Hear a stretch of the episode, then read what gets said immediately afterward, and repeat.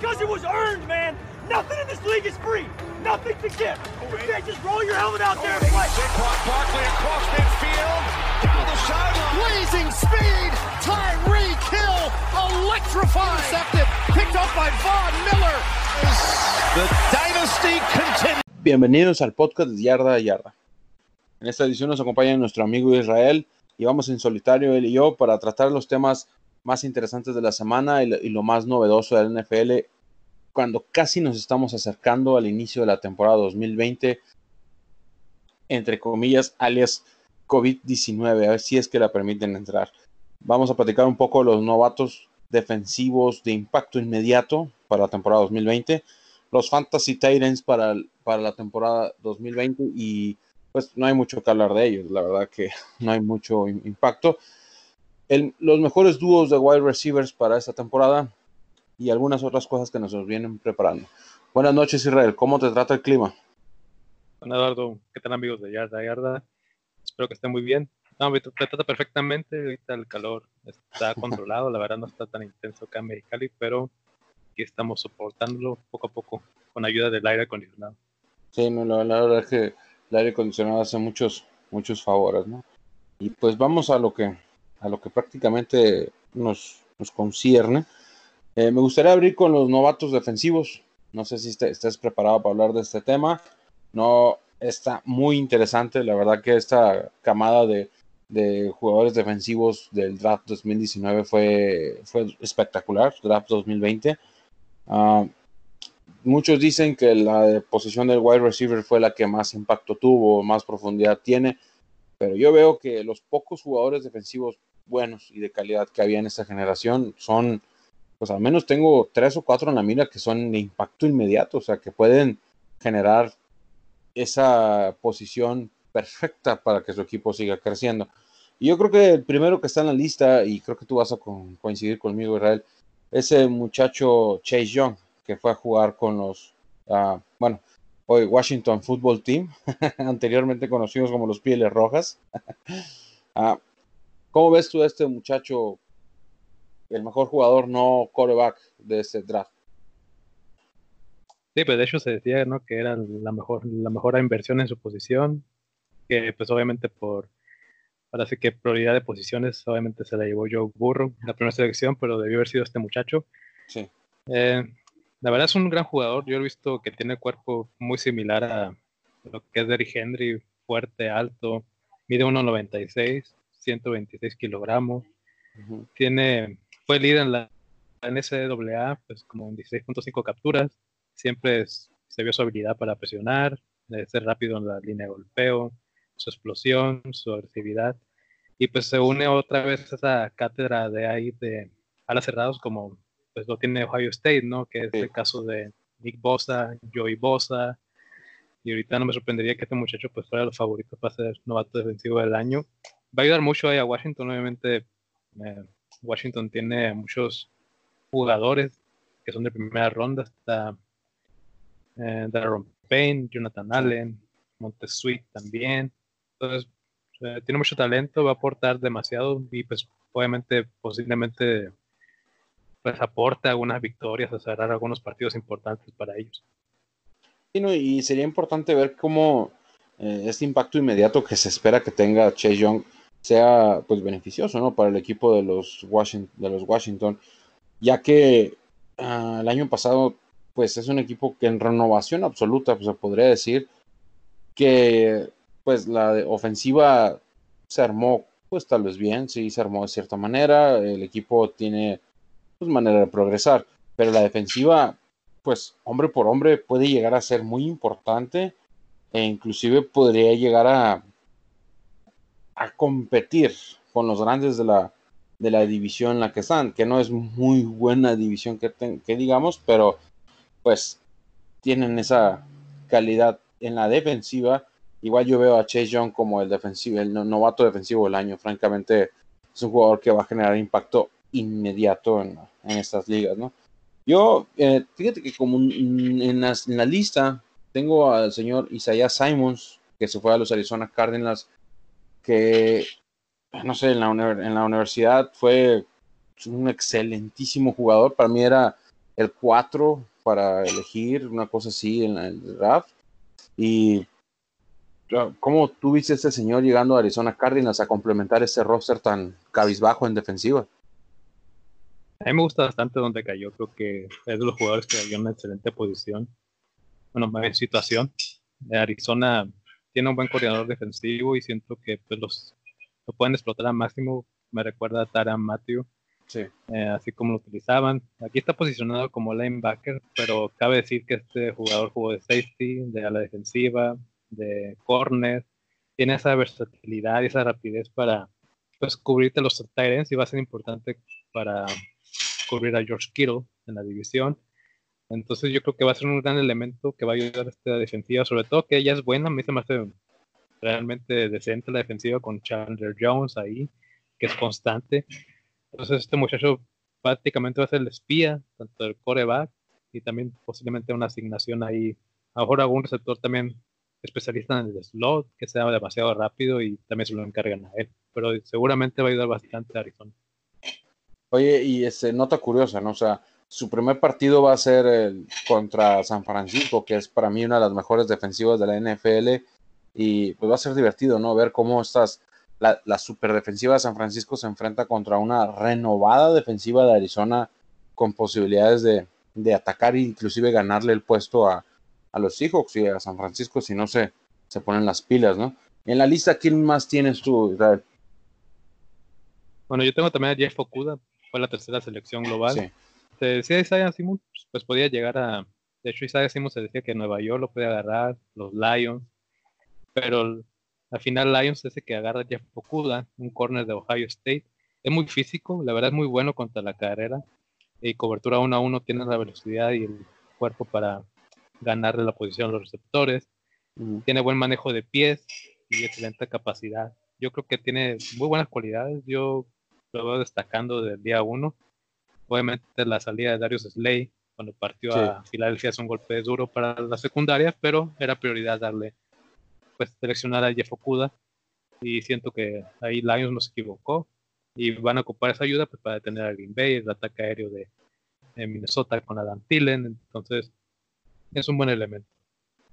Sí, francamente que si Jeff Okuda en los Detroit Lions es una es una como una arma perfecta para el esquema defensivo de Matt Patricia, que se basa en una defensiva de hombres pesados o de ataque muy, muy pesado, defensiva muy pesada. Y francamente, este muchacho tiene 32 pulgadas de brazos y, eso es muchísimo para una línea, para un jugador defensivo que se encarga de proteger la carrera de esta manera. No esperemos que sea que haga muchas intercepciones en su carrera, pero prevenir es su función y francamente lo va a cumplir. Es, va a poder cubrir a los tight ends, va a poder cubrir a los alas cerradas, que, a los wide receivers que corren hacia el centro, tiene la velocidad necesaria y francamente es un jugador que en lo personal, yo como aficionado a los Green Bay Packers, pues me va, a ser interesante ver cómo Aaron Rodgers trata de no caer en sus redes por un lado y pues eh, ver cómo no, no entrar al ataque, ¿no? Y fíjate que yo en la, lista tengo un señor que me, hubiera encantado que llegara a los Packers y que inclusive los Packers lo tenían en la, en la lista para agarrarlo y no lo agarraron por irse con el señor Jordan Love. El señor linebacker Patrick Quinn, que se fue a los Baltimore Ravens, que, no sé, para mí era un jugador súper veloz, con una, un impacto de atleticismo perfecto, que era un fit perfecto para los Packers, francamente, y no se dio. Y este muchacho tú lo tenías, lo habías visto, lo tenías en la mente. Sí, o sea, la duda simplemente se crea porque jugó pocos partidos en, la universidad, como creo que la mitad de los juegos. Eh, pero no, es una es un juego muy rápido, igual cae en un buen lugar que son los Ravens. Los Ravens también pueden agarrar a Kenneth Murray, que es el próximo que tengo en la lista, pero son es un linebacker muy rápido, no es, ligero, no es comparación de CJ Mosley, eh, pero va a llegar a aportar desde día uno. Obviamente, igual la asignación, yo creo que va a ser también de las cerradas, tiene la velocidad del cuerpo, el atleticismo, y contra la carrera es excelente. Sí, la, verdad que es un jugador que hubiera sido Ah, ya el hubiera no, no, existe, ¿no? Pero hubiera sido una, un fit perfecto para la línea, tan débil línea que tienen los Packers. Y pues adelantándonos, Kenneth Murray, linebacker de Los Angeles Chargers, le surgía esta posición, hacer, llenar esta posición y se dejaron ir una segunda y una tercera ronda para subir por este muchacho. Lo van a tener en el campo la cantidad de tiempo que sea necesario y yo creo que es como el complemento perfecto para Bosa, ¿no? En el equipo de los Chargers. Sí, sí lo es. Sabemos que Bosa y Ingram presionan bien por los costados. Sí. Y los Chargers sí ocupan esa posición. Han batallado bastante con Dessel Perryman perdiendo partidos. este, el otro muchacho Tranquil. O sea, no son no mucha consistencia y Kenny Murray van a usarlo bastante, va a ayudar mucho contra la carrera. Es igual de rápido, similar al cuerpo de Patrick Quinn, hemos dicho. Pero aquí la diferencia de Murray, Murray sí tuvo más participación en más partidos, tiene más estatura, mide un 88, 110 kilogramos, tiene gran capacidad de lectura. Creo que eso va a ayudar bastante, pues ahora sí de tener pues a su ofensiva, sobre todo pues ahí a Travis Kelsey. Sí, la verdad que, eh, de hecho, por ahí estaba pensando yo lo mismo, que va a ser el complemento ideal para atacar el lado ciego de Patrick Mahomes y cubrir, cubrir el lado en el que saca el pase no look pass y una situación de ese tipo, ¿no? Francamente los Chargers lo necesitaban, llegó al equipo ideal con la defensiva ideal y pues se puede decir que la defensiva de los Chargers puede llegar a ser respetable. Francamente tienen el material necesario para candidatearse como una defensiva, diría yo, top 12, top 10 me atrevería a decir. El siguiente muchacho que yo tengo en la lista es un señor que se llama Jevon Kinlaw, que llega a los San Francisco 49ers. Este muchacho entra a lo que se podría decir la mejor defensiva de la NFL de los últimos años. Si se desarrolla en sus habilidades atléticas, puede llegar a convertirse en un referente de la defensiva en los próximos años, ya que el equipo no se está haciendo más joven cada día, se está haciendo cada vez más viejo y, y pues tienen todo lo necesario para cubrir las, los espacios ciegos de los San Francisco 49ers. Y francamente a este muchacho lo único que le hacía falta era un buen esquema de coach. Francamente la defensiva de los San Francisco es el mejor fit para este señor. ¿Lo tenías tú en tu lista visto? Sí, fue seleccionado a la posición 13 ahí por San Francisco. De hecho, subieron, ¿no? Creo que negociaron con Bucaneros para agarrarlo pues era casi un pick cantado. Muchos decían que podían ir por el receptor, que lo hicieron después en primera ronda. Pero eh, a mí se me hacía lógico porque de Forest Wagner lo fichan para Indianapolis. Eh, prácticamente ya un Kingdom llega a ocupar su puesto, pero está rodeado de Nick Bosa, de Armstead. Se me hace que cae en una defensiva que de por sí es sólida y le va a ayudar mucho en su desarrollo. Tiene un muy buen cuerpo, ustedes, aunque es muy pesado, sigue siendo ágil, pero obviamente pues en los dobles bloqueos va a tener igual, tener que trabajar, pero sí puede ganarte sus duelos. Sí, la, la verdad que yo creo que de todos los novatos que hay, es el que mejor oportunidad tiene para ser una estrella latente. No porque él sea muy bueno, que francamente sí es bueno, sino la, la, defensiva donde llega. O sea, tiene mucho material para desarrollarse. Aquí tienes en tu lista faltante ahí, Israel. Bueno, el otro tackle es Derek Brown, fue seleccionado antes en la posición 7 por las Panteras, ¿no? Si las Panteras no agarraban a Saga Simmons, la otra opción lógica era eh, Derek Brown. Obviamente va a ser el ancla de esa defensiva, va a ayudar. Ahorita, pues, Matt Rule es un nuevo entrenador en jefe. Él viene de una orientación defensiva, es un gran trabajo en tempo y si tuvieron oportunidad de ver a la, a la Universidad de Baylor cómo se desempeñó el año pasado fuera de los líderes de defensa en la NCAA, entonces yo siento que Matt Rule vio esa necesidad rápido en las Panteras y dijo voy a construir la base defensiva y de hecho es el único equipo que selecciona pro defensivos. Y yo espero que sí Derek Brown pues se convierta así como lo fue en su tiempo Dontari Poe y también con pues a conversión de Aaron McCoy. Tiene ese físico muy similar a de hecho a Dama Kansu. Eh, muy corpulento pero es mucho más ágil y rápido como mucho más rápido que ella como era Dama Consu en sus mejores momentos. Yo creo que se va a darle bastantes en el ataque terrestre, sobre todo, y pues incluso a presionar a Cueva. Sí, la, verdad que desde antes de que iniciara el draft, se sabía que los Carolina Panthers necesitaban un jugador como él, porque es un jugador pues atléticamente sorprendente, por así decirlo, y no sé, este muchacho entra a un equipo en el que tiene todo el material para ser importante, ¿no? Tiene la energía altísima, el motor, la explosividad en la línea, extraordinaria fuerza en los brazos y en las piernas, y además que pues tiene una relación perfecta entre el peso, agilidad y estatura. O sea, este muchacho tiene todo lo que se podría pedir de un defensivo novato, ¿no? Y su 6-5 lo comprueban. Francamente es un tanquecito de guerra que a quien le pongas enfrente estoy seguro que lo va a poder competir, lo va a poder pelear, ¿no? Eh, bueno, y creo que eh, yo no tengo nadie más en esta lista. que ¿Tienes alguien más ahí o nos vamos, continuamos al siguiente tema? Um, sí, Henderson también vale la pena mencionarlo. Sí. Henderson también llega a una buena situación ahí con los Jaguars. los Jaguars podrían haber seleccionado otro jugador, pero siento que hicieron un acierto ahí porque pues tienen que cubrir el hueco de Ramsey. Ya hicieron encanja ahí con los Rams, entonces sí les urge, urgía suplirlo. Igual va a ayudar bastante, es casi la misma habilidad de, de Okuda, además que es el más alto, mide 1.90, no, pero 1.87. Entonces va a ser muy bueno para cubrir sectores altos en esa, esa división. Pues está Brandon Cooks, está T.Y. Hilton, que son rápidos. Entonces va a ayudar bastante a los Jaguars. De por sí ocupan demasiada ayuda en ese lado del balón, porque muchos de sus titulares han ido.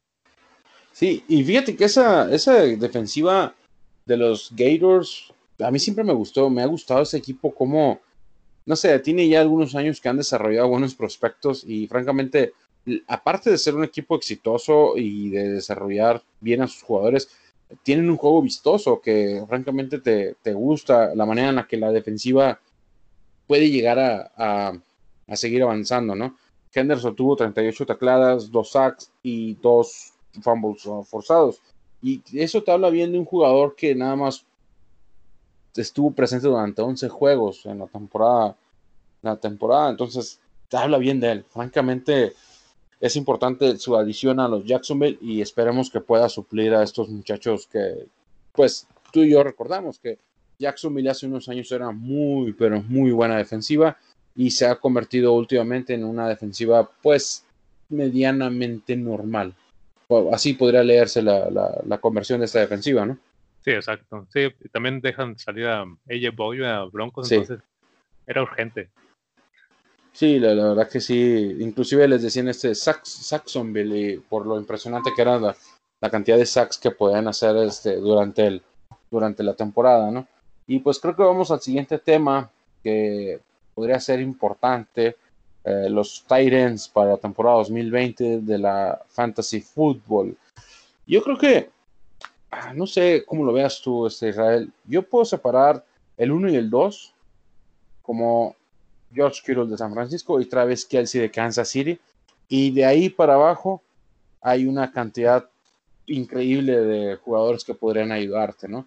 Eh, vamos a hablar como ligas uh, PPRs, half PPR, una cosa así. ¿Quieres empezar por el 1 y el 2 o quieres dar algunos que tengas tú ahí eh, bajo la manga para robártelos para la liga de fantasy? Sí, digo, hay que mencionar, del 1 y 2 no hay error en quién pongas primero. Muchos dicen que, que, George Kittle es un tight puro porque obviamente también ayuda en bloqueos y incluso lo usan en reversibles en el sistema de San Francisco. Pero no hay que dejar a un lado que Travis Kelsey ha dado números de un receptor top 5. O sea, ya quisiera un receptor tener la cantidad de targets, touchdown, volumen eh, y toda esa carga ofensiva que recibe Travis Kelsey los chips es buenísima para la producción en fantasy.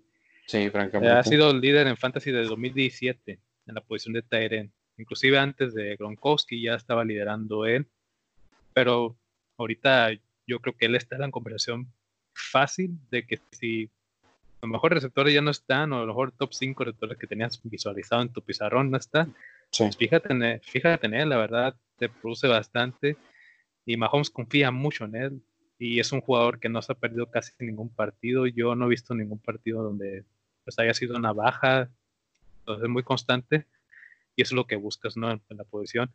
Y George Kittle, por el otro lado, pues igual es muy confiable. Sin embargo, él sí se ha perdido algunos partidos y eso también pues, te pega en la producción. Pero sabemos que es el arma favorita de Garoppolo y te digo, lo usan bastante volumen que estos dos Tyrants tienen. Simplemente abarcan eh, por sí solo gran. O sea, sí vas a poder ganar muchos partidos si los tienes alineados. pero vamos a suponer que estás en el draft eh, de tu Liga Fantasy y que ya estás alto en tus en las selecciones del, draft y quieres escoger un Tyren porque tu liga te exige que tengas un Tyren, pero ya no está George Quiero y ya no está Travis Kelsey.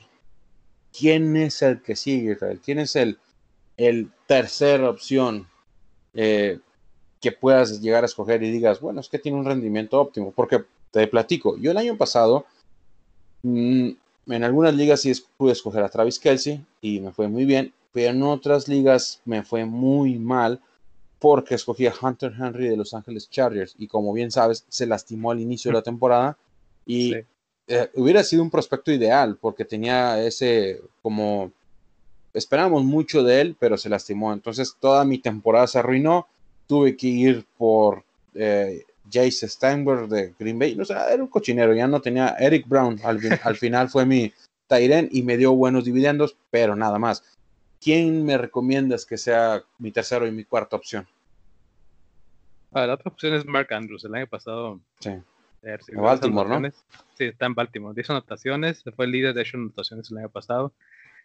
El volumen que recibió fue bastantísimo ahí. Creo que encontró una química perfecta con Lamar Jackson y van a seguir explotando ese lado. Es un equipo que, como incluye play action por la jugada terrestre, se abre el panorama siempre para encontrar huecos en el medio. Y Mark Andrews tiene el tamaño, creo que está 6'6 y tiene. Sí. Ahora sí, es un receptor seguro, de hecho no tuvo muchos pases que se le cayeron y yo creo que lo van a seguir alimentando y seguramente va, digo, el año pasado casó casi 800 yardas, no me sorprendería que rebase las mil o esté cerca de.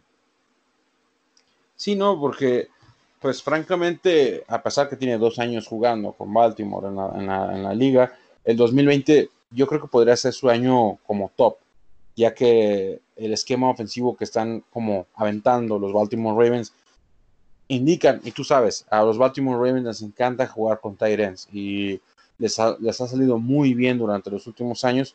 Y sí, yo esperaría que Andrews tuviera una temporada de mil yardas. Lo que me preocupa es su, como los touchdowns a anotar. Me voy a fijar aquí en lo que son las yardas o en los touchdowns que puede llegar a anotar la próxima temporada. Porque si bien Lamar Jackson va a meter 50 puntos por juego en, una, en fantasy, este muchacho cuántos puntos nos puede llegar a dar por juego, o sea, y de ahí quién sigue, o sea, de ahí quién es la cuarta opción. Ya se abre bastante. Por ejemplo, no mencionamos el George Kittle y Travis Kelsey en segunda ronda, se están yendo bastante rápido. Entonces ya estos jugadores, de Mark Andrews y el siguiente que voy a mencionar, ya los puedes esperar un poco, como la sexta ronda. Eh, Sackers es el cuarto, yo lo pondría ahí bastante bien. Em, sigue siendo muy seguro, muy constante, es un target creo que bastante buscado por Carson Wentz. Y el sistema pues de Filadelfia pues hace alinear dos Tyrants, de hecho el otro muchacho Dallas Goddard también lo utilizan bastante y le roba algo de volumen que eso llega a preocupar a veces. Pero yo siento que Sacker sigue siendo el, el número uno. Sobre todo esa, esa ofensiva los receptores no están confiables, entonces prácticamente tienes, eh, Carson West tienes, simplemente tienes opción y se casa con ella. Entonces, Tucker yo siento muy seguro, de hecho, es, él está posicionado arriba en el ADP por encima de Mark Andrews, pero no hay error en quién escojas primero, creo yo. Sí, no, y francamente eso mismo he pensado y, ha servido durante las últimas tres, temporadas con Sackers que no hay nadie a quien tirarle y pues tírale al Tyren. Está, es alto, es fuerte y le va a ganar a los cornerbacks que le ponen, que le asignan. Entonces, pues tienes puntos asegurados, 7 o 10 puntos que son muy buenos y francamente te, lo pueden dar, ¿no? Ah, hay un señor por ahí que no sé cómo veas tú este tu elección o no sé si te llamen la atención. Aquí yo tengo. Eh, es un señor de Dallas, eh, eh, Darren Weller. No, no es de Dallas, Darren Weller, Tyren. Tiene el ADP 511. No sé si lo hayas visto en las, en las ligas fantasy. Sí, de hecho lo he tomado bastante. En algunas de mis ligas ya lo tengo alineado. Ah. Eh, sí, yo también lo tengo como el 5. El año pasado fue su primer año de que explotó. Bien, venía de equipos, creo que estuvo en Green Bay también, pero había acarreado lesiones, entonces apenas el año pasado pudo mantener sano. Pero la inconsistencia de los receptores de la ofensiva de los Raiders, de Sí. Hart, fue lo que ayudó que el volumen de él eh, aumentara, porque Tyler Wynn se lesionó, también Hunter Renfro eh, no estaba todavía como adaptándose al sistema, Sí. pero sí siento que igual Ah. puede seguir evolucionando para bien. Sí, eh, no creo que baje su, su rendimiento como, como jugador. Y pues creo que francamente son todos los tight ends que, que se pueden llegar a estudiar este, por ahí en las ligas de fantasy. Ah, como, último como última pregunta, Israel, ¿crees que sea buena idea draftear a Rob Gronkowski como tu tight end titular del equipo? ¿O es un Sí. riesgo muy alto? Sí, tienes que, o sea, porque la relación con Tom Brady, o sea, todo eso juega ya el papel, ya la familiaridad que tengas con la confianza, ya que conozca Tom Brady a, Gronkowski, va a ayudar bastante en todos los papeles de juego. Sin embargo, la situación no es tan favorable para él porque tienes a dos, dos monstruos receptores, que ahora sí vamos a hablar de ellos, eh, Chris Godwin y Mike Evans, de volumen, no creo que esté tan bien distribuido. Entonces yo te recomendaría, si agarras a un Gronkowski, trate de alinearlo con otro Tyrant productivo que sea como Dallas Collar, posiblemente Tyler Higby. Ese tipo de combinación sí puede ayudarte para que tengas profundidad, porque sí, ir como él a todo, a todo vapor, creo que no es tan, tan seguro. Sí, fran- francamente no es como que vas y te tiras un clavado por él, porque sabes que te puede dar muy buena producción de puntos, pero yo le voy a dar mi, mi- mi confianza porque en los anteriores años ha demostrado ser un buen Tyren, ¿no? Sí, Y pues creo que aquí brincamos de tema, yo creo que a mi tema favorito de hoy, eh, el dúo de receptores de la NFL, los mejores dúos o los que más gustosos tengamos nosotros al respecto. Eh, aquí me gustaría que tú empezaras, Israel, con los dúos que, que tienes vistos en la NFL o los que pueden ser los mejores dúos para el final de temporada. Sí, bueno, yo tengo catalogado primero, pues Mike Evans y Chris Godwin. El año pasado, Chris Godwin hizo 1333 yardas, 9 anotaciones. Creo que va a ayudar obviamente bastante a Tom Brady, sobre todo con ese, esa precisión que tiene y todavía esas velocidades desde el balón. Y tiene gran velocidad este muchacho. Mike Evans sigue siendo constante, pasando las mil yardas, creo que 5 o 6 temporadas Sí, el año pasado se pierde algunos partidos por lesión, pero sigue estando joven y yo creo que va, va a seguir siendo un impacto. Eh, ellos dos los pondrías solamente encima porque creo que tienen más química entre ellos que el otro que menciono, que es Julio Jones y Kevin Ridley. Sí, sí, sí, francamente, yo igual tengo como primer lugar y solo poquito arriba de los de Julio Jones y Calvin Ridley, porque es un equipo que el año pasado con un con un coreback que le gustaba hacer más intercepciones que, touchdowns, llegaron a tantísimas yardas a pesar de que uno de los dos, Woodwin, se perdió dos juegos. Entonces, francamente, estás hablando que tienen la posibilidad de hacer una producción increíble de yardas si es que Tom Brady aún tiene lo que se necesita para hacer ese quarterback que estamos muy acostumbrados, ¿no? Y yo creo que estos combinación de señores sí pueden hacer que los Tampa Bay Bu- Buccaneers ganen un juego de playoffs por fin después del, del 2002, ¿no? Y pasamos a, bueno, igual yo tengo como siguientes a, a los señores de Atlanta, Julio Jones y Calvin Ridley, que se puede, eh, tú sabemos, eh, Julio Jones es, no sé, para mí es de los mejores wide receivers que hay en la, en la liga y de los últimos años. Siete veces Pro Bowl, eh, nunca ha hecho menos, ha hecho 1300 yardas en temporadas consecutivas, seis temporadas y francamente tiene 31 años y aún sigue siendo un referente para un wide receiver en la NFL. Y Calvin Ridley, pues la primera ronda de los Atlanta Falcons del 2018 800 yardas en sus primeras dos temporadas, completando 17 touchdowns. No sé, es una, un jugador que puede dar impacto, ¿no? ¿Y tú qué piensas de ellos? Sí, obviamente son el, el número dos. Y porque Kevin Ridley apenas eh, alcanza 800 yardas, todavía no tiene ese año breakout year como fue Chris Godwin. Y por eso está en ese lugar. Pero no me sorprendería que este año pudiera darte esa producción de 1300 yardas, 1200 y Kevin Ridley, sus radios de touchdowns son entre 8 y 9. Su año novato tuvo 10, de hecho. Sí. Entonces me gusta bastante. De hecho, en términos de fantasy, te lo puedes llevar a Julio Jones en posiblemente segunda ronda, si ya te toca seleccionar receptor. Y después te puedes llevar a Kevin Ridley. Entonces serías una excelente combinación en tu equipo para generar muchos puntos, sobre todo en esa ofensiva que lanza bastante. Matt Ryan, el año pasado, ellos lideraron la liga en pases lanzados me gusta mucho ese complemento que hacen ellos dos. Kevin Ridley poco a poco ha pulido mejor sus rutas, entonces me gustaría todavía verlo evolucionando. Y hay tengo un dato de Julio Jones para que lo sepan. está en el top 25 ahorita de histórico en yardas, arriba de 12.000 yardas. Pero si esta temporada alcanza 1.500 yardas, ya se coloca entre los 15 mejores.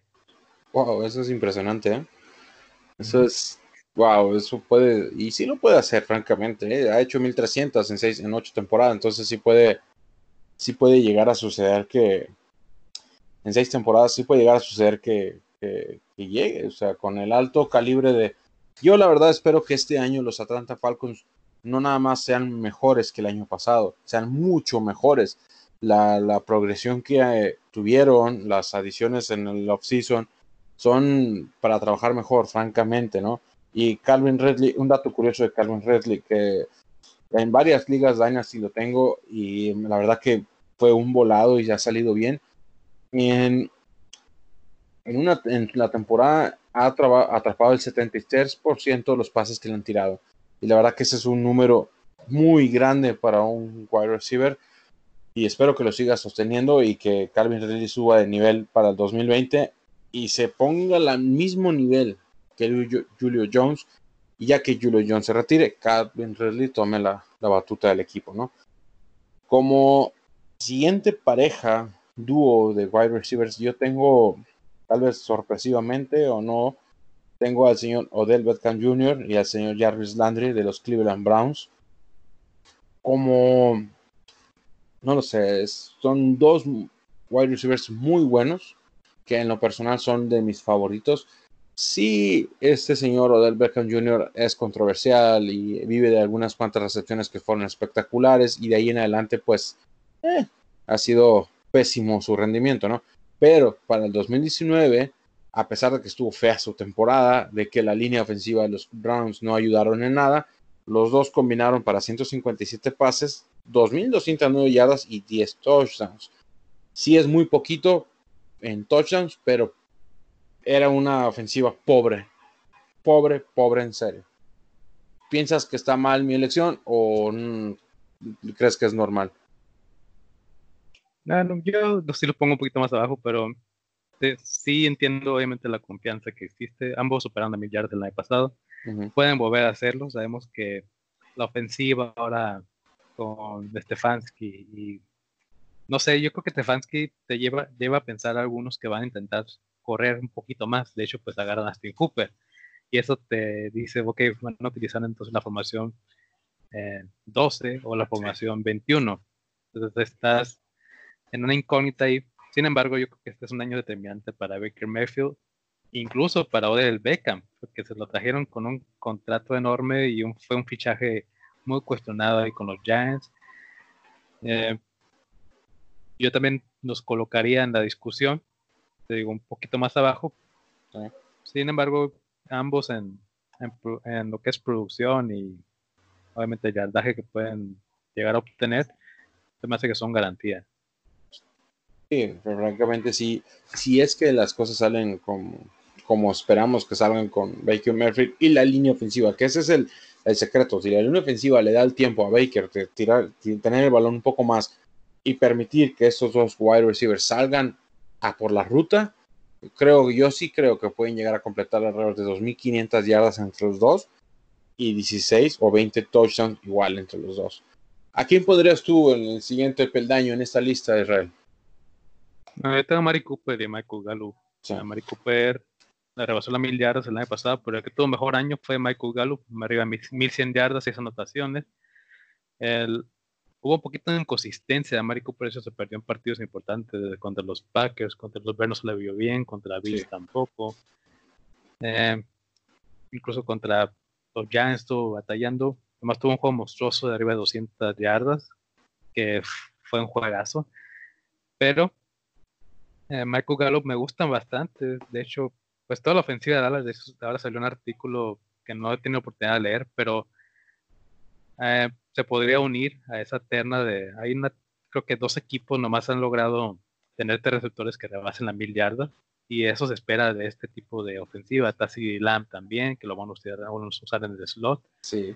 Eh, el año pasado Randall Cobb alcanzó 800 yardas. Eh, creo que Jarwin, o bueno, Jason Witten tuvo 400 yardas. Entonces, pues si el volumen lo distribuyen entre sí y Lamb, pues puede darse esa probabil- probabilidad bastante. Me gusta mucho esa, esa ofensiva. Siento obviamente que Prescott es un año determinante para él. Y van a basar totalmente el ataque aéreo. Eh, Bueno, McCarthy usa mucho el ataque terrestre pro Elliott, pero pues eso ayuda a que esta ofensiva sea explosiva. Sí, y es curioso, ¿no? Que McCarthy utilice, estoy seguro que va a utilizar ese que Elliott más, mucho más de lo que ya se utiliza, pero creo yo que Amari Cooper y Gallup pueden tener una producción excelsa este año en comparación del 2019, ¿no? Eh, los dos subieron, uh, tuvieron más de mil yardas y hay que, hay que recordar otra cosa, el tercer wide receiver del equipo, que era Randall Cobb, un ex Packer, tuvo 828 yardas en la misma temporada. Entonces, Randall Cobb sí es un buen wide receiver, pero CeeDee Lamb es un mejor receptor que Randall Cobb y tiene mayor variedad de posiciones que puede abarcar. Entonces, si le dan ese tiempo a Dakota Prescott de tirar el balón, estoy seguro, y yo creo que sí es probable que tengan tres receptores con más de mil yardas. eh. Hay que recordar que Jason Witten ya no está en el equipo, entonces Blake Jarwin sube de nivel. eh, la combinación se puede dar, y francamente no está lejos de suceder que este dúo de jugadores, Amari Cooper y Michael Gallup, suban de nivel aún más cuando ya son muy importantes. Y francamente, sí, eh, estaban siguientes en mi lista que pueden llegar a ser, si no el dúo más importante de la NFL para la temporada 2020, pueden llegar a ser el segundo mejor más importante sobre los Atlanta Falcons o sobre los Tampa Bay Buccaneers. No sabemos qué puede llegar a pasar. ¿Quién sigue en tu lista, Israel, para ir, ir terminando? Sí, yo también comparto, de hecho, ese, ese dato que tú comentas. Sí, El siguiente que tengo, obviamente, es a Cooper Cup y Robert Woods. Eh, se me hace bastante productivos a los dos. Cooper Rams. tiene muchos touchdowns, 9, 10 por año. Ayuda bastante a Jared Goff. Es, los- es de los, los mejores slot que hay. Y Robert Woods, creo que los más infravalorados. Ha encontrado bastante bien desde su llegada de Buffalo. Ha encontrado muy buen sistema ahí con Sean McVay y lo han utilizado bastante. Se mantienen muy bien los dos, corren bien las rutas, son rápidos, eh, se desprenden rápido del marcaje. Y me gusta bastante. De hecho, yo procuro de ellos tener alguno, por lo menos en mi liga fantasy, a Cobb o Woods, y me ayuda mucho a ganar varios partidos. No me he encariñado ahorita, si lo puedo decir, con Jarvis Landry y Beckham. Eh, de hecho, en el ADP, Beckham creo que están en el lugar 39. Sí. Y eh, Landry creo que está en el 50 porque tiene su lesión de espalda. Exactamente. Entonces, pero sí podrías ubicar, imagínate tener a, no sé, Odell Beckham y a Cooper Cup, eso es muy, muy buen puntaje que te pueden dar. Sí, no, y francamente, el equipo de los Rams, pues el año pasado tuvo una temporada fea, francamente, hay que decirlo, una temporada que no, pues muchos quisieran olvidar, francamente. O sea, Jared Goff, aunque hizo 4.600 yardas, no tuvo la capacidad de llevar a su equipo lejos, que es lo importante, ¿no? Pero es igual de importante saber que el año pasado tuvo dos receptores con más de mil yardas, pero nada más tuvo un solo receptor que tuvo más de dobles dígitos en los touchdowns. Y aquí lo vemos bien en las estadísticas. Copper Cup tuvo 10 touchdowns. Y el siguiente que se le acercó fue su Tyren y después Robert Woods con Tyrens eh, touchdowns eh, en recepción. Entonces aquí lo que hay es un déficit de touchdowns eh, por la cantidad de, yardas aéreas que hay del equipo. Y hay, que ver esto, se fue su corredor estrella, uh, queda Malcolm Brown en el equipo. O sea, hay cosas que difíciles para los Rams y este dupla de jugadores que, que estás poniendo como receptores, pues la verdad que tiene mucho que hacer si quiere seguir intentando quedarse como un dúo estelar para la NFL, ¿no? Y pues creo que son todos, o a menos que tú tengas otro más entre tus rankings de eh, wide receivers dúos, no sé, tal vez Tyler Lockett y DK Metcalf, no sé si los hayas visto. Sí, era el otro, el último en la lista de ellos. Y yo pienso que es lógico. Tyler Lockett se ha convertido en un buen target, 1100 yardas, eh, ya tiene un buen radio de touchdowns, es constante. Y pues el surgimiento de DK Metcalf nadie lo puede negar, ¿no? Es un receptor hecho que se ha convertido favorito de muchos, inclusive para seleccionarlo por encima de, de Lockett en el fantasy. Y a mí tampoco me sorprendería, o sea, que agarrara, de hecho, lo rebasara en yardas terminando la temporada. El físico, el trabajo que realizó en el off-season es impresionante, tiene la velocidad del cuerpo y me gusta bastante. de hecho, pues sabemos que Russell Wilson ha evolucionado a ser uno de los mejores corebacks de la liga. Para mí es el 2. Eh, y ese top 100, la verdad, ese es su lugar. Sí, ese es de los mejores 100 jugadores que hay, sin duda. Y yo creo que van a seguir, obviamente, desarrollando muy buenos, muy buena mancuerna con estos receptores. Y ahora sí que para Fantasy pues son bastante bien los dos, cualquiera de los dos que puedas agarrar. Yo he agarrado a Lockett, en otra alineación tengo a Dickens Metcalf, dando variando ahí veces que selecciono. Robert Woods me gusta bastante y, yo lo comento, son creo que jugadores fáciles que te puedes dar el lujo de tener los dos en tu mismo equipo. Sí, y francamente, de hecho, eh, este hice un draft hace unos días y me fue muy bien porque me encontré con DK Metcalf y mi primer wide receiver fue Julio Jones. Entonces, no sé, o sea, para mí son buenos wide receivers en el equipo porque DK Metcalf el año pasado me dio muy buenos resultados ya al final de la temporada, cuando se fue desarrollando más su, pues, su estilo como jugador, ¿no? Y francamente, yo no me impresionaría ver que Tyler Lockett y Metcalf completan 2.500 yardas entre los dos y tal vez 20 touchdowns para el equipo de los, Seattle Seahawks, que al final están cerquitas de llegar a otro Super Bowl y con este señor Russell Wilson ya terminando su carrera, porque hay que verlo de esta manera, es su, el ocaso de su carrera comienza ya, dentro de uno o dos años ya va de bajada, por así decirlo, a menos que se convierta en un segundo Tom Brady, ¿no? Y pues ya es hora de que ganen otro Super Bowl, si es que lo van a ganar, si no, ya hay que empezar con otro desarrollo, ¿no? Y tienes algo más que agregar de los Dallas Cowboys, de los Seattle Seahawks, antes de brincar de tema. No, yo creo que está bien ahí con esos receptores. No creo ahorita, no se vienen a la mente otros que puedan competirles a ellos seis. Y se me hace que lo comimos bastante bien. Sí, la, la verdad que sí, pues creo que ya nos acabamos los temas. Y sí, es como observación.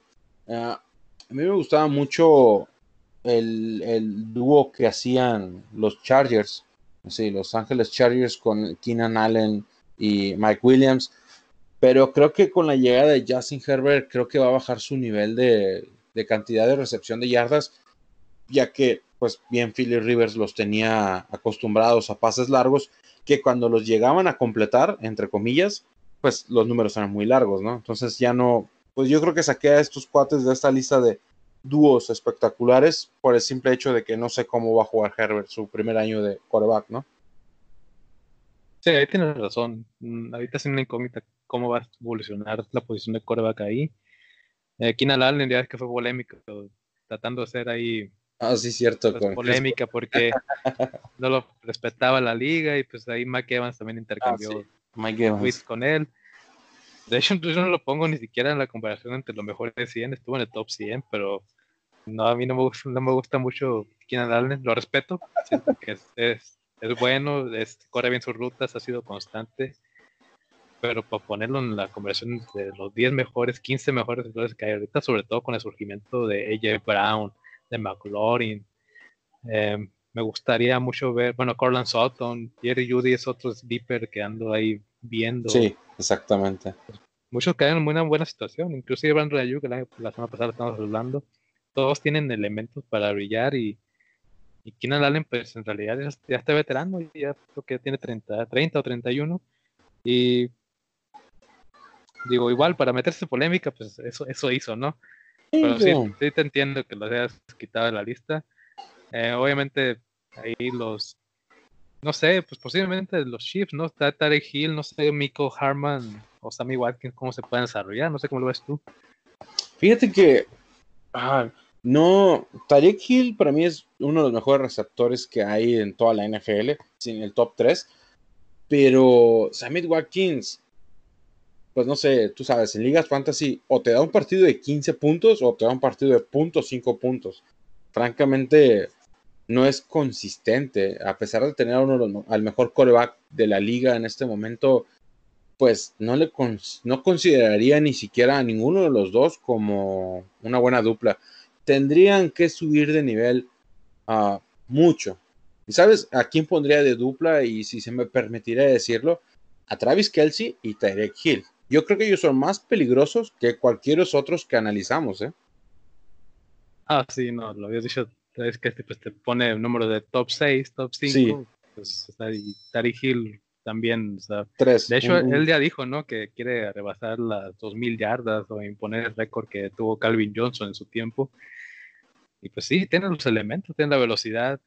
Y eh, de hecho, a mí me da mucha curiosidad que hablamos de fantasy. Miko Harman está posicionado arriba de Sammy Watkins. Entonces, yo no sé si ya el aficionado está ubicando que Sammy Watkins ya no tiene cabida en el equipo y pues prácticamente ya firmó por un año otra vez. Entonces posiblemente sí, a lo mejor sea lógico pensar que Andy Reid va a desarrollar a este, este receptor. Sí, la verdad que sería lo más, lo más ideal. Yo sigo insistiendo que Sammy Watkins firmó nada más por lo que hizo en el Super Bowl. Francamente, insisto, o sea que vistosa, vistosa no fue su temporada 2020, pero su actuar en, en el Super Bowl fue decente, ¿no? Y pues algo más que agregar antes de cerrar. No sé si sea bueno hablar de Clyde Edwards de Ya ves que. ¿De quién, perdón? De, de, Clyde Edwards. Ah, ok. El corredor ahí de los Chiefs, hablando ahorita de, ellos específicamente. Pues no sé cómo has visto tú su ADP. Ahorita si has hecho algunos drafts. Yo lo he visto dramáticamente cómo subió de la posición. Running back 6. Eh, ajá, running back 6. Estaba colocado por arriba del 20, ¿no? Estaba 25 más o menos.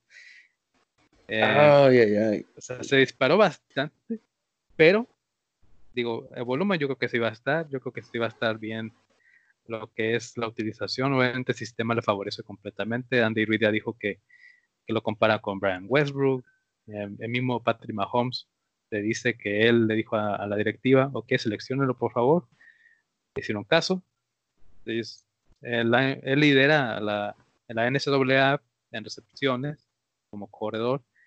Y yo sí he visto su filmación, de hecho me puse por eso pues a, buscar, ¿no? De hecho yo tuve la suerte de seleccionarlo en una liga, lo seleccioné a McCaffrey porque me tocó el pick 1 y en la segunda ronda seleccioné a Clyde edwards pero era cuando era cuando no estaba su ADP tan arriba, entonces aproveché, ¿no? La ganga que no estaba tan fuerte en ese momento, porque mi draft lo hice como julio.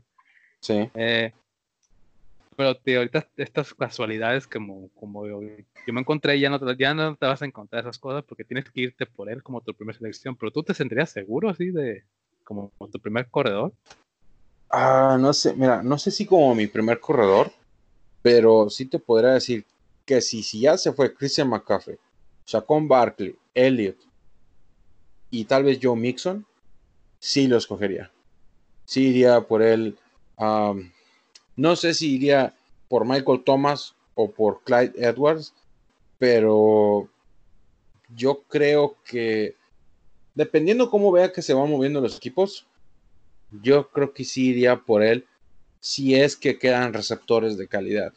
Él, me, me refiero a Clyde Edwards, con un buen receptor como Julio Jones o Michael Thomas, inclusive Tyreek Hill, o sea, hacer la, dupla de corredor-receptor en tu fantasy, estaría de lujo, ¿no? Eh, yo sí creo que va a tener un impacto impresionante en la ofensiva de los, de los Kansas City Chiefs, ya que pues, no tienen otro corredor. Su primer receptor siempre va a ser Tyreek Hill y después va a ser Travis Kelsey. Digan lo que digan, va a ser él, va a ser después Samit Watkins y el otro muchacho eh, receptor. Y de ahí pero por el tipo de juego que tienen, por el tipo de experiencia que tiene eh, para jugar como un pivote de escape para Patrick Mahomes y esos pases de no look pass, yo sí pienso que puede llegar a tener producción como un running back top 7, top 5. Y la verdad que yo sí me iría ciegamente por él. Si es que ya no están nosotros. Eh, no lo escogería por arriba de Joe Mixon, pero si Joe Mixon ya no está, de Cincinnati, me iría ciegamente por él. Sí, y tú por lo encima, Por ejemplo, ahorita eh, al que le quitó el lugar fue a Dalvin Cook. Dalvin Cook estaba en el 6. Definitivamente. Eh, y también Dalvin Cook, eh, pues sabemos que recibe, ha tenido sus lesiones, ¿no? Los últimos dos años. Pero sí fue un gran salto, de quitarle la categoría a Dalvin Cook fue algo excepcional. Mm, yo Mira, el equipo que seleccioné te va a dar esa alineación más para que te des una idea qué tan buena es, porque a mí me encantó. Obviamente, estoy muy acelerado con esa liga, pero creo que sí la puedo ganar. Tengo a Dak Presco como coreba. Tengo a McCaffrey, mi corredor 1. Oh, mi corredor 2. Tengo a Kevin Ridley, receptor 1. Tengo a Kenny Goladay. tengo a Kenny Goladay. Tengo a Darren Waller, mi tight end. No, perfecto. Tengo mi flex, que tengo a Deontay Johnson o Christian Kirk la defensiva de los Ravens y el pateador, pues ahí nomás seleccioné a Jacoby Myers del Seattle. nada más. No está tan mal. tiene, tiene accuracy, que eso ayuda. Sí. Mi, banca no es tan profunda, pero es buena. Tiene a Boston Scott, Miko Harman, ah, Michael, Harman. Michael Pittman Jr., a Didi Westbrook y Josh Reynolds. Entonces, la verdad es una alineación muy sólida y yo creo que me la rifé. Pero hablando ahorita específicamente de este tipo de corredores que te puede beneficiar bastante, ¿tú te sentirías todavía seleccionando bien como Miles Sanders encima de Clyde Edwards? No. No por el hecho de que sé que la ofensiva de Kansas City es buena con lo que tienen y Clyde Edwards nada más llega a aportar. Eh, esa es la definición correcta. Y que Miles Sanders, yo sé que es un excelente running back, es un running back top, top 10, top 5, si puede llegar a darse su producción. Pero el problema es que no han demostrado que han salido del hoyo por la falta de, receptores. Sí, trajeron buenos prospectos de draft, trajeron en el offseason a jugadores. Carson Wentz, por primera vez en su carrera eh, después de su lesión, está sano totalmente. Pero me han demostrado más los Kansas City Chiefs, son campeones de Super Bowl, que esta arma nueva, Clyde Edwards es como para agregar y no para tratar de sumar como los Philadelphia Eagles que ellos Miles Sanders es, vamos sabemos que va a ser su running back uno en el equipo pero aún tienen que demostrar que pueden este, subir de nivel. Francamente yo me voy más por Clyde. Sí es una buena una buena situación ahí. Sí la, verdad que espero que, que, funcione no porque de hecho lo tengo en una liga fantasy y aún no he hecho drafts este, oficiales, he hecho mock drafts. Eh, no sé, para mí mi primera selección siempre va a ser Christian McCaffrey. Y si no está Christian McCaffrey, me voy a ir por Saquon Barkley, ¿no? Pero no hay que dejar fuera a este muchacho Clay Edwards. Y bueno, ya para cerrar, eh, creo que ya es todo por el momento. La próxima semana nos vamos a ver con más contenido de fantasy. Vamos a, a profundidad, excelsa profundidad, ahora sí, ya entrando a la recta final para el arranque de la NFL que por fin se ve venir, ¿no? Y parece que todo marcha bien, ¿no? Israel, parece que parece que todo hay indicios de que sí va a haber NFL finalmente, ¿no? Sí, hay mucha positividad alrededor y los exámenes se van a estar llevando. Nada de lo que es una careta especial o algo para cubrir se va a usar. Eso ya queda descartado. Okay pero esperemos que todo transcurra bien, ¿no? que no haya ningún contagio, ninguna lesión grave tampoco. Ya vimos las bajas, que son más de 50 jugadores. Sí. Pero eh, no hay jugadores claves, tanto de impacto que puedan pues ahora sí echar a perder la temporada y pues ahora sí debemos, vemos en excelentes condiciones a Big Ben, vemos a, a Russell Wilson bien, a Dick Metcalf lo mencionamos, Derrick Henry también trabajó bien, eh, Daniel Jones, incluso el coreback de los gigantes se vio bastante bien, fortalecido, músculo. Hay muchos, hasta Joe Burrow que han llamado pasos, ¿no? sí, sí.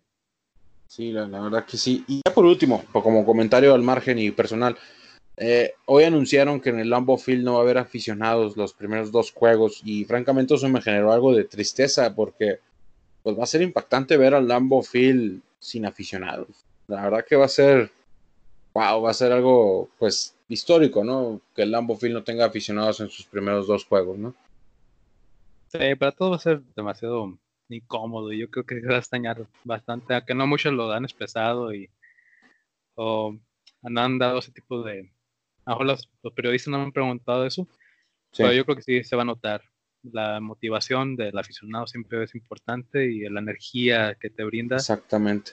El home field advantage es yo creo que este año no va, a ser determinante, entonces muchos partidos, a lo mejor que veamos el amplio favorito, ya no vas a ver ese factor y vas a tener que decir, bueno, pues eso lo puede llevar cualquiera. Sí, un volado prácticamente, ¿no? Y pues bueno, ya nos vamos ahora sí. Eh, muchas gracias, esto es Yarda Yarda y buenas noches, buenas tardes o buenos días, depende de donde nos estés escuchando. Gracias. Here's Beckham looking to throw. Wide